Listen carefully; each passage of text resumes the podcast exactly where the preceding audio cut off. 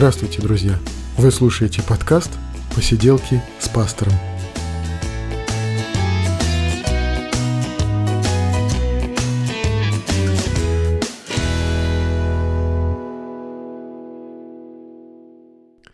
Тридцатый выпуск «Посиделок», и мы говорим о христианстве, о его истории, мы говорим о Священном Писании, мы говорим о том, что с нами происходит, о том, что нас интересует.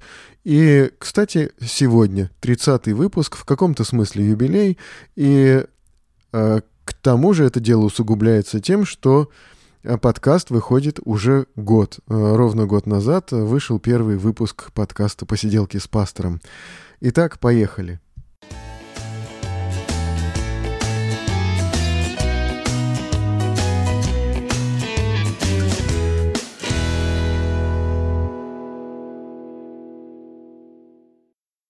Неделю назад побывал я на христианском радио, радио «Новая жизнь», и э, говорили мы о том, как строить планы в непредсказуемом, меняющемся, хаотичном мире. Ну, тему эту я предложил, поскольку меня эта тема волнует, интересует, и речь идет не только о планах, речь идет об управлении временем, о тайм-менеджменте, о том, как э, нам вообще управлять своей жизнью фактически вот э, в связи с построением планов.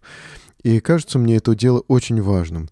Э, если говорить о Священном Писании, что оно там одобряет э, или запрещает это делать, то э, Священное Писание показывает разные, разные тексты относительно управления временем, относительно планирования. И в целом же мне кажется, что Священное Писание говорит о том, чтобы мы размышляли о времени, ценили его, и поскольку нам надлежит дать отчет за потраченное время, за прожитую жизнь, мы должны к времени относиться весьма серьезно.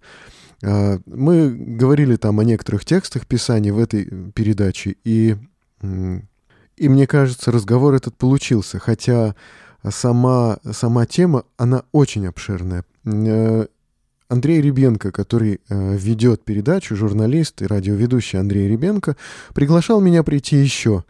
И получается так, что вполне возможно мы дальше будем проводить, э, ну, целый, может быть, э, целую рубрику, которую, наверное, назовем что-то вроде «Хочу все успеть», и будем говорить уже более предметно об управлении временем, задачами, своими личными проектами, поскольку очень часто проектом называется не только какая-то проектная деятельность коммерческая или там э, какая-то деятельность на производстве, а проектом называется любое дело, состоящее из нескольких шагов. И вот э, управление этими проектами на самом деле штука-то не, непростая. И э, что-то сделать действительно в своей жизни, чего-то добиться, к чему-то стремиться и чего-то успеть, это, в общем-то, задача не из простых. Чаще мы оказываемся, особенно это может верующих касаться, мы несемся куда-то по течению, но э, наша-то задача не такова. Наша-то задача все-таки чего-то желать, к чему-то стремиться и чего-то достигать в своей жизни. Вот об этом мы говорили, и это получилась такая вводная такая часть, э, такая общая тема, а впоследствии хочется мне поговорить про конкретные уже методики, методики планирования. Их много, они различаются, они, э, может быть, в каком-то смысле противоречат друг другу, но в результате человек, узнав о нескольких таких методиках, методиках управления временем, может для себя построить вот что-то свое из нескольких разли различных Э, таких теорий собрать какую-то свою собственную, свой собственный алгоритм управления своими задачами, достижения своих целей. И э, я уверен, что это э, то, что как раз следует, о чем как раз следует размышлять христианам, для того, чтобы прожить насыщенную, интересную жизнь. Итак, на радио «Новая жизнь» эта передача вышла, это интервью вышло. У себя я не стал размещать это в ленте подкаста, хотя в Фейсбуке и ВКонтакте этой передачей поделился. А, и здесь также я хочу просто разместить ссылку в комментариях на э, передачу, на ссылку на сайт «Радио Новая жизнь», на страничку, на которой размещена эта передача, а, потому что думаю, что все-таки подкаст и радио это разные вещи. И э, хочется мне, предпочтительно мне заниматься здесь, в подкаст-ленте, именно подкастом.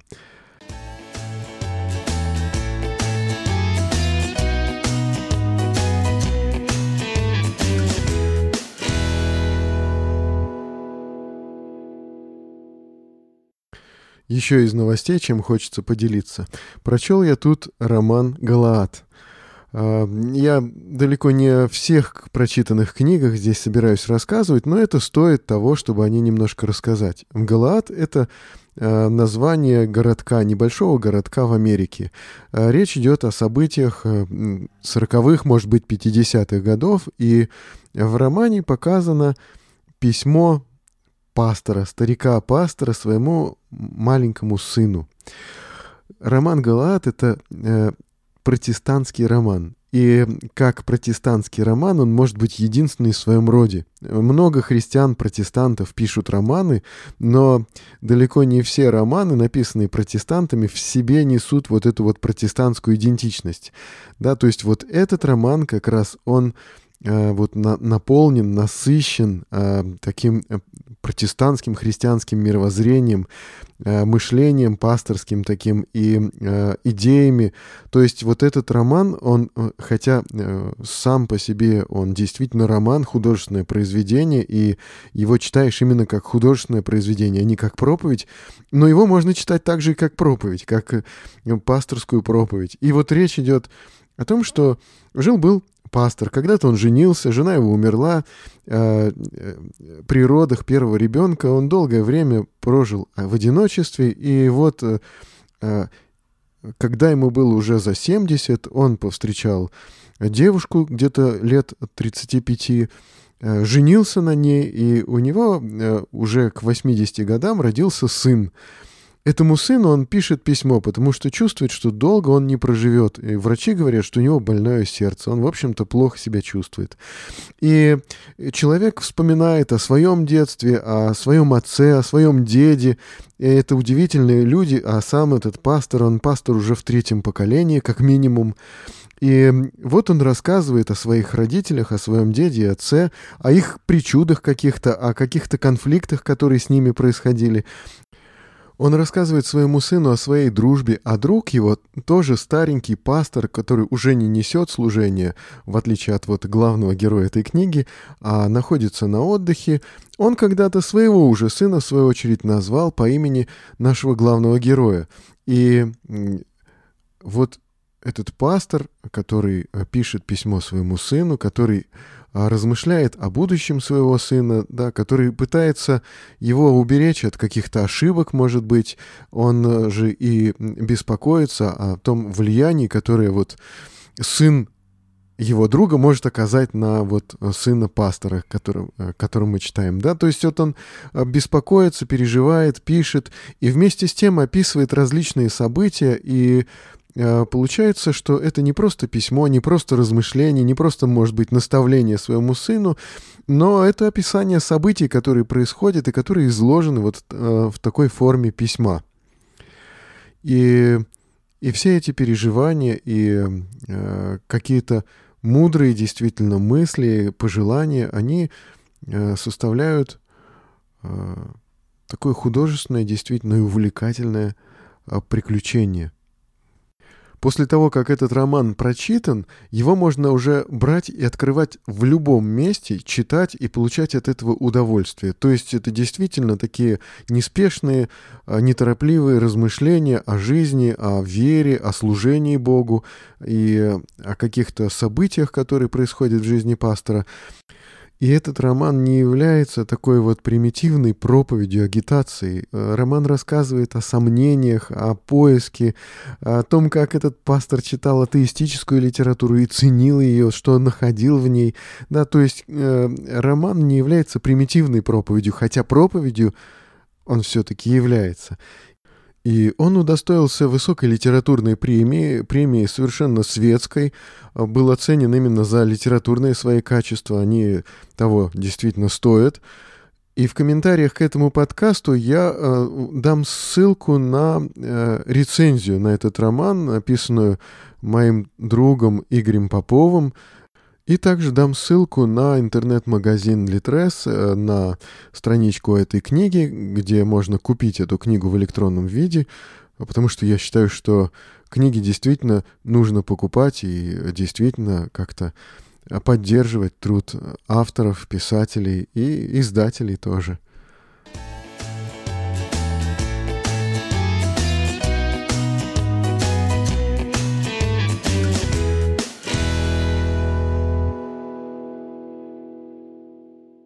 Недавно я наткнулся на передачу на маяке «Физики и лирики». Маргарита Митрофанова и Александр Пушной. И вот они там до хрипоты буквально спорили по поводу того, разучились ли мы сейчас общаться в эпоху интернета, социальных сетей и гаджетов всяких, или продолжаем общаться как прежде. Но, естественно, Маргарита Митрофанова выступала за то, что мы разучились общаться, и общения сейчас никакого уже нет. А Александр Пушной настаивал на том, что не разучились мы общаться, а наоборот, социальные сети, гаджеты просто помогают человеку в общении, потому что вот, посмотрите, а, съездил человек куда-то, а мы уже знаем, куда он съездил и что ел за обедом знаем. И фоточки всякие он уже выложил, а мы можем обсудить. Посмотрел фильм какой-то, книгу почитал и может выложить лайкнуть там что-то. Мы знаем, э, что человеку нравится, что с человеком происходит. Конечно, мы не перестали общаться, а даже общаемся на более, скажем, продуктивном уровне. А если кому не нравится, тот пусть э, разлогинивается, удаляет свои аккаунты, идет и садится на лавочку возле подъезда и общается там, в сколько его душе захочется. Ну, примерно такие позиции были. И я понимаю и Митрофанову, которая говорила, что мы разучились общаться, потому что понимаю, что зачастую в современном общении при помощи социальных сетей, гаджетов, Э, мессенджеров всех э, э, не хватает какой-то глубины, вот какого-то личного такого. Отчасти человек замаскирован там своей аватаркой, своим вот этим показным настроением, а какое в действительности у человека настроение может быть, никто и не знает даже. Да? Мы более искусственные, может быть, в социальных сетях, мы умеем изображать что-то, мы можем обдумать свои слова, свои фразы, и, в общем, нам в чем-то проще. А, да и, собственно, выражение своей симпатии или антипатии примитивизировалось, конечно. То есть можно поставить лайк, можно там э, какие-нибудь сбросить вот эти вот стикеры или какие-нибудь картиночки. И все это достаточно примитивно и просто. Но, с другой стороны, действительно, те возможности, которые открываются перед людьми, они, конечно, выросли. И сейчас к сожалению, уже проходит, кажется, время больших текстов. Сейчас э, все становится кратким и все становится э, максимально упрощенным, но в каком-то смысле мне кажется, что мы начинаем учиться общаться заново. Мне кажется, что сейчас как раз вот постепенно вырабатывается какая-то э, Э, новая этика общения в соцсетях, общения в мессенджерах. Вырабатывается какой-то язык сейчас, и э, те, кто желает э, быть вежливым и воспитанным, кто желает быть откровенным или там глубоким, не знаю, кто желает быть содержательным, тот может себе позволить. И, в общем-то, хотя, может быть, мы уже привыкли следить за какими-то отдельными блогерами, следить э, за какими-то отдельными, там, не знаю, ютуберами, но все больше и больше людей учатся этому общению. Может быть, через текст, может быть, э, через э, собственную свою видео, видеоконференцию, какую-то видеофильм, учатся общению. И вот единственное, что, как мне кажется, все это дело омрачает, это монетизация этого процесса. То есть мы сейчас все больше Э, пытаемся понять, а где здесь деньги? И вот этот вот э, поиск вот этих вот денег, он превращается в, в какую-то патологию, как мне кажется сейчас. То есть э, в тот момент, когда только человек кажется, что вышел на какой-то режим общения, когда он начинает делиться чем-то сокровенным, когда он начинает рассказывать о себе что-то действительно интересное и начинаешь ему переживать, тут же вдруг от него несется реклама, и тут же вдруг мы и понимаем, что э, ну, человек не просто так всем этим делится. И постепенно вот эта вот э, монетизация, она захватывает э, вот эту сферу личных взаимоотношений. Вот это очень жалко. Звонит мне какой-нибудь друг, я думаю, так, зачем я ему понадобился – так, чего он от меня желает. И мне уже в голову, уже в, не, не, не в первую очередь, во вторую, в третью может прийти, что просто человеку захотелось пообщаться, и человек с, э, со, соскучился. Вот это сейчас очень трудно себе представить. Как это можно соскучиться, как это можно пожелать поговорить без, какого-то, без какой-то цели, без какого-то вот полезного содержания, просто поговорить, просто пообщаться. Ну, когда-то это было нормальным, сейчас это уже становится такой экзотикой. Когда я маленький был, э, для меня было нормально, ну, в классе в четвертом, в пятом, ехать куда-нибудь в центр города, выходить там и идти, куда глаза глядят. Без цели и без содержания. Просто мне это нравилось, ходить пешком. Я, конечно, знал, что я, когда я устану, когда мне надоест, я всегда найду ближайшее метро, сяду на метро и там в течение часа доберусь до дома. Я себе это представлял, поэтому в этом не было ничего такого страшного. Или в классе во втором, классе в третьем, да, вот когда мы собирались в компании, было нормально пойти ну, где-то минут за 10, за 15 ходьбы магазин канцтоваров и прийти и просто смотреть там на ту продукцию, которая там выставлена. В этом не было цели, содержания, не было смысла, кроме одного, просто пойти к компании и, и смотреть на эти вещи. Купить-то мы их не могли себе, потому что у нас тогда не было денег. Ну и вот, э, вот время бессмысленных действий или время э, действий, которые не приносят какой-то выгоды, оно, кажется, прошло. И, может быть, теперь в каком-то смысле мы начинаем его снова, снова нащупывать.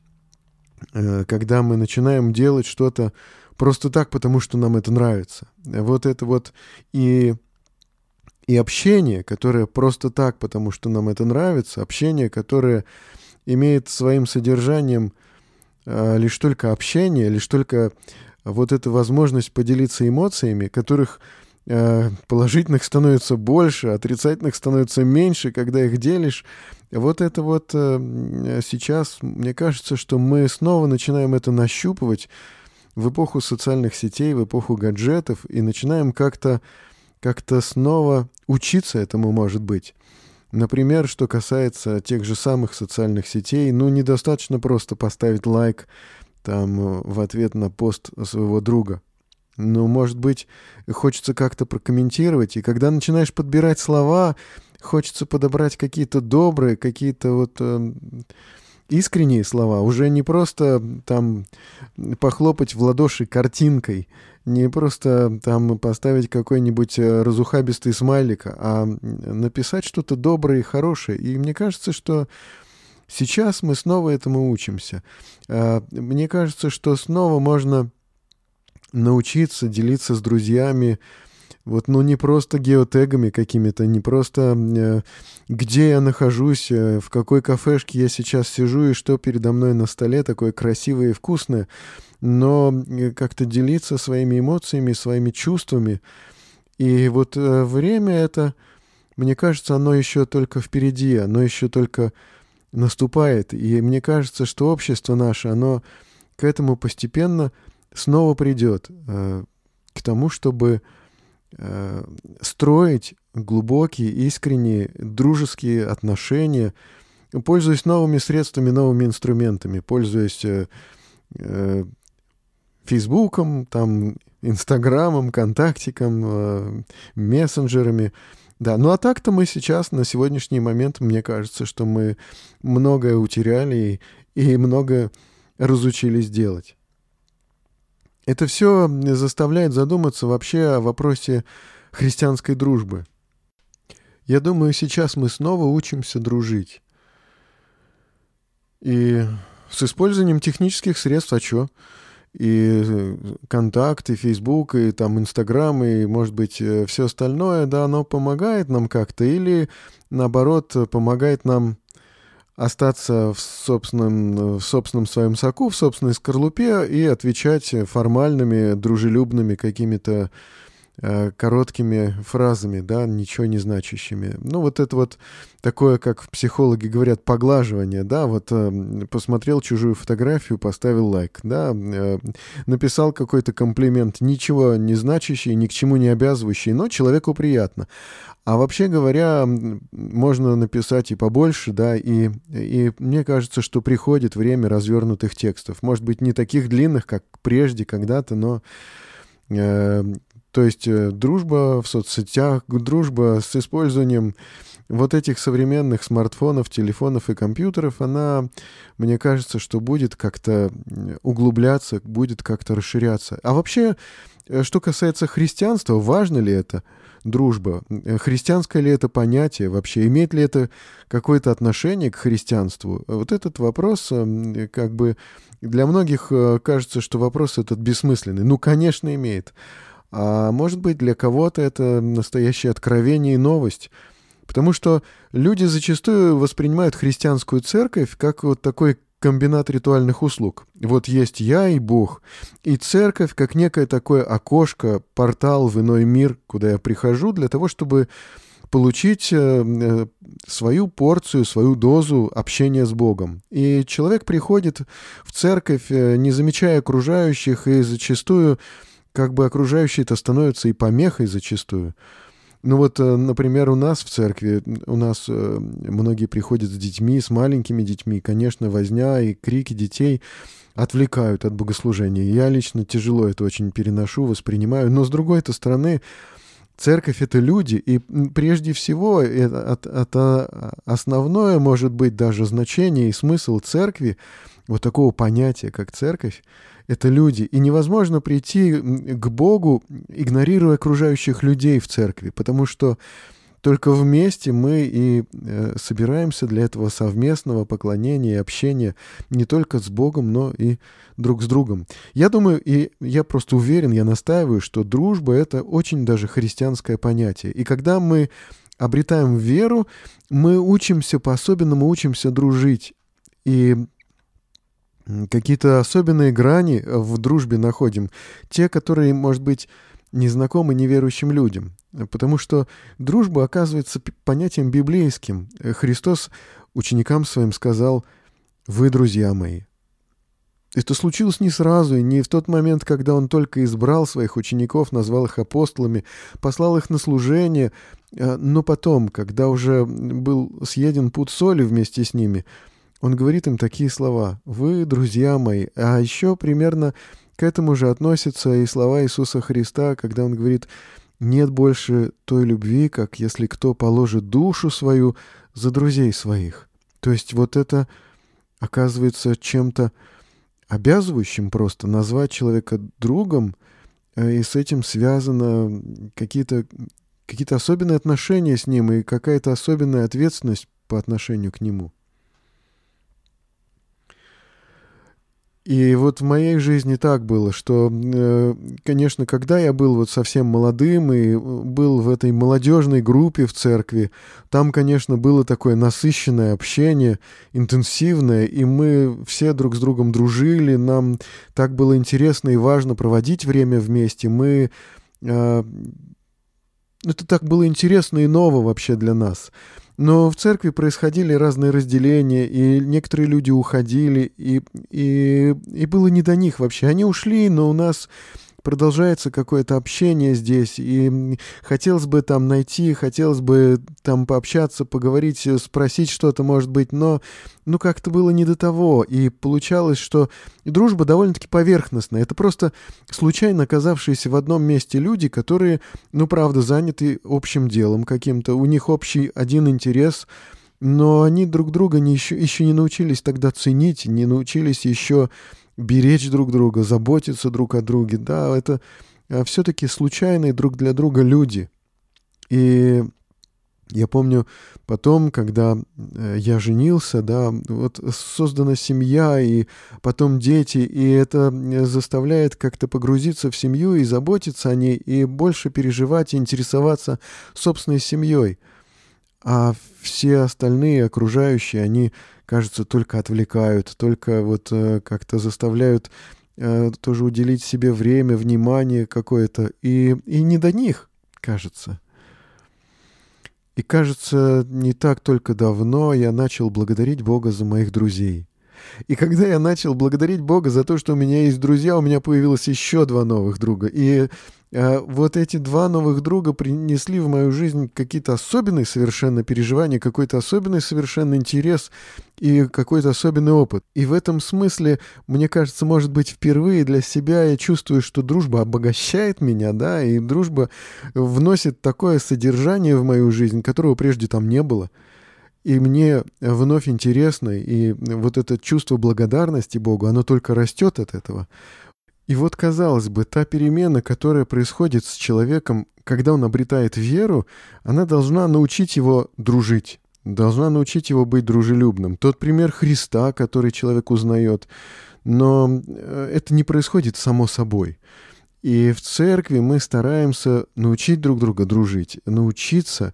И для этого домашние группы, и для этого совместные обеды после богослужения воскресенья, и для этого там какие-то церковные интернет-ресурсы и совместные выезды какие-то, да, и для этого э, мы людям говорим, объясняем, ну, вот ваши дети празднуют дни рождения, но зачастую э, ближе неверующие дети, и они их приглашают в гости. Ну, пригласите лучше из церкви верующих детей, да, попробуйте провести совместные мероприятия какие-то, с церковными детьми, да, при, попробуйте э, отпраздновать какие-то значимые для вас события вместе, э, и к этому мы призываем, этому учим, и это для людей оказывается какой-то новостью такой, что вот оказывается, как можно э, в церкви и с э, своих детей сдружить с церковными детьми там других верующих родителей.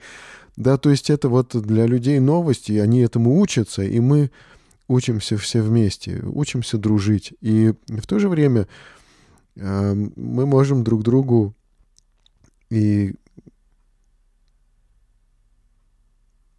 не знаю, какие-то добрые слова, какие-то комплименты, какие-то какую-то эмоциональную поддержку, помощь, общение какое-то, да, давать через интернет. Потому что сейчас э, это единственное такое вот доступное средство. Мы действительно через полгорода затрудняемся поехать вечером там когда-то в свободное время, которого у нас нету, в принципе нету. А, и нам трудно, трудно проводить время вместе, действительно. Но мы можем что-то делать друг для друга и через интернет в то же время. И вот э, это очень сложный процесс, дружба. Она как любовь, только без эротического содержания. В ней есть и э, поддержка, и общение, и самопожертвование. В ней есть и какая-то возможность поделиться собою, и в то же время принять в себя, в собственный разум, в собственное сердце другого человека. В ней не только передача информации и какая-то материальная, физическая поддержка, но в ней прежде всего, конечно, какая-то духовная, душевная, эмоциональная поддержка и помощь, и э, присутствие в жизни другого человека. Да? И, и потому это, это понятие, э, это вот явление такое, оно так важно, оно такое библейское, оно такое христианское, и э, в нашей христианской жизни оно растет и увеличивается, и становится э, очень значимым в нашей церковной совместной жизни, да. Но вот есть в Писании такие слова «Кто хочет иметь друзей, тот и сам должен быть дружелюбен, и бывает друг более привязанный, чем брат».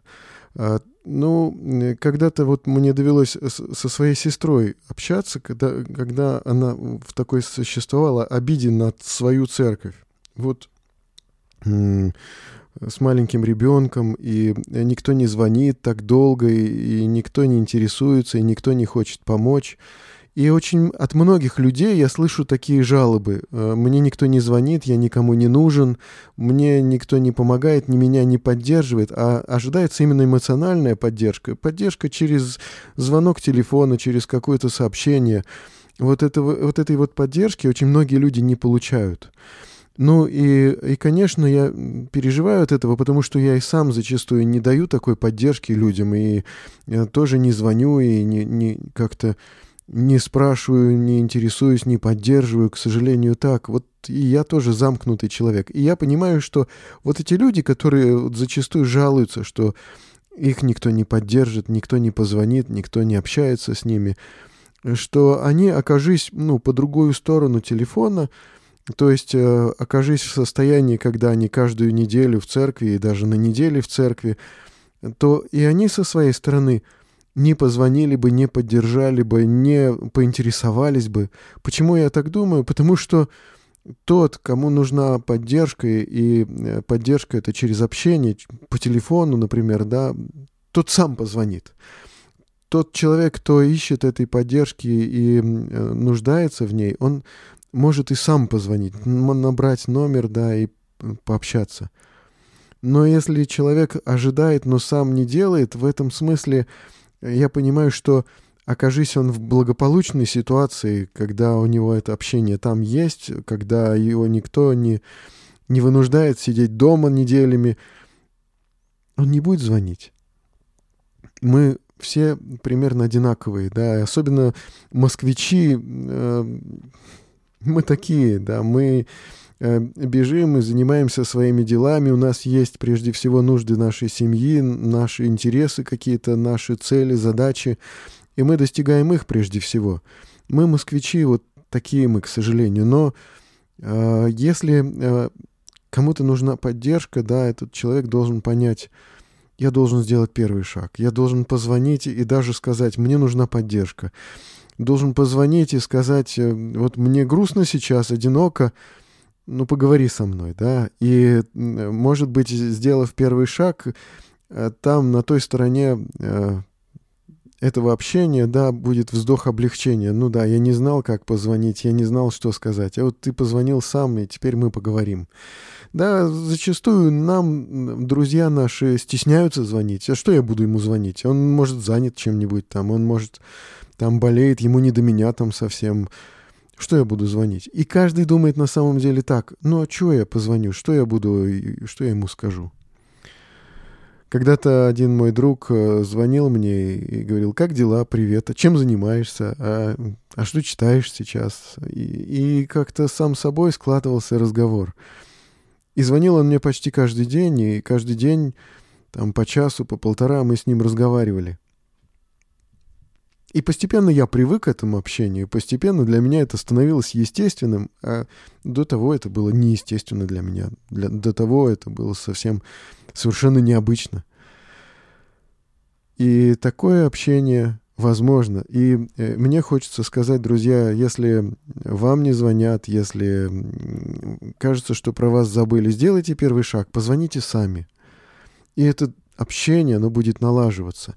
И очень важно, интересуются теми людьми, кто сам способен интересоваться другими. Э, если вы переживаете о своих каких-то э, проблемах, о своих каких-то задачах и скорбях, если вы находитесь внутри своего вот этого вот, но если сами не интересуетесь другими людьми и не ждите интереса в свою сторону, в свой адрес. Вот для того, чтобы получить свою порцию общения, которая нам так нужно, нам нужно бывает интересоваться, переживать, заботиться о других людях. Э, вы увидите, друзья, как эта забота к вам вернется. Я знаю на собственном опыте. Надо интересоваться, надо переживать, надо заботиться о других людях, и тогда кому-то окажетесь не безразличны вы. Я просто знаю это, уверен в этом. Вот однажды я встретился с таким вопросом. Хотели бы вы дружить с таким человеком, каким вы сейчас являетесь? И я подумал о своих друзьях, о том, каким я был вот в той молодежной церковной группе, где у меня было много друзей, казалось бы. И я вдруг задумался, а что же они во мне такого нашли? И я просто вот испытал это чувство благодарности за незаслуженный подарок, потому что я не понимал, что во мне нашли мои друзья, которые, в общем-то, Э, так и любили меня, и заботились обо мне, и которым так было интересно, кажется, со мной. А, собственно, что там было интересного-то? А что полезного я вообще привнес в эту дружбу? Для меня это загадка. И вообще говоря, стоит иногда думать, э, со мной э, интересно моим друзьям, что я приношу в их жизнь. Вообще я сам-то хотел бы дружить с таким же, как я. И это заставляет меня понять, что в дружбу я должен тоже что-то вкладывать со своей стороны, что в взаимоотношения я тоже должен что-то привнести, и как-то заботиться, и как-то интересоваться, и ну ради чего человек со мной? Может быть, это чистый героизм с его стороны? Поэтому я понял, надо делать первый шаг самому, и Социальные сети, гаджеты, устройства могут очень сильно облегчить этот первый наш шаг. На этом мне хочется закончить. Сегодня мы говорили о хорошей христианской книге, о протестантском романе «Галаат». А, ссылочка будет в комментарии или в описании этого подкаста. Сегодня мы говорили о э, передаче на радио «Новая жизнь». Я дам ссылочку, и впоследствии надеюсь, что будут следующие передачи по планированию, по управлению временем. И сегодня мы говорили о дружбе, об общении. Испортили ли это общение социальные сети, или, может быть, упростили его, или, может быть, э, дали нам определенные возможности, которые мы, мы еще не научились пользоваться. Ну, напишите свое мнение в комментарии к этому подкасту, обсудим. И пока э, хочу пожелать вам, друзья, читайте Библию. До новых встреч!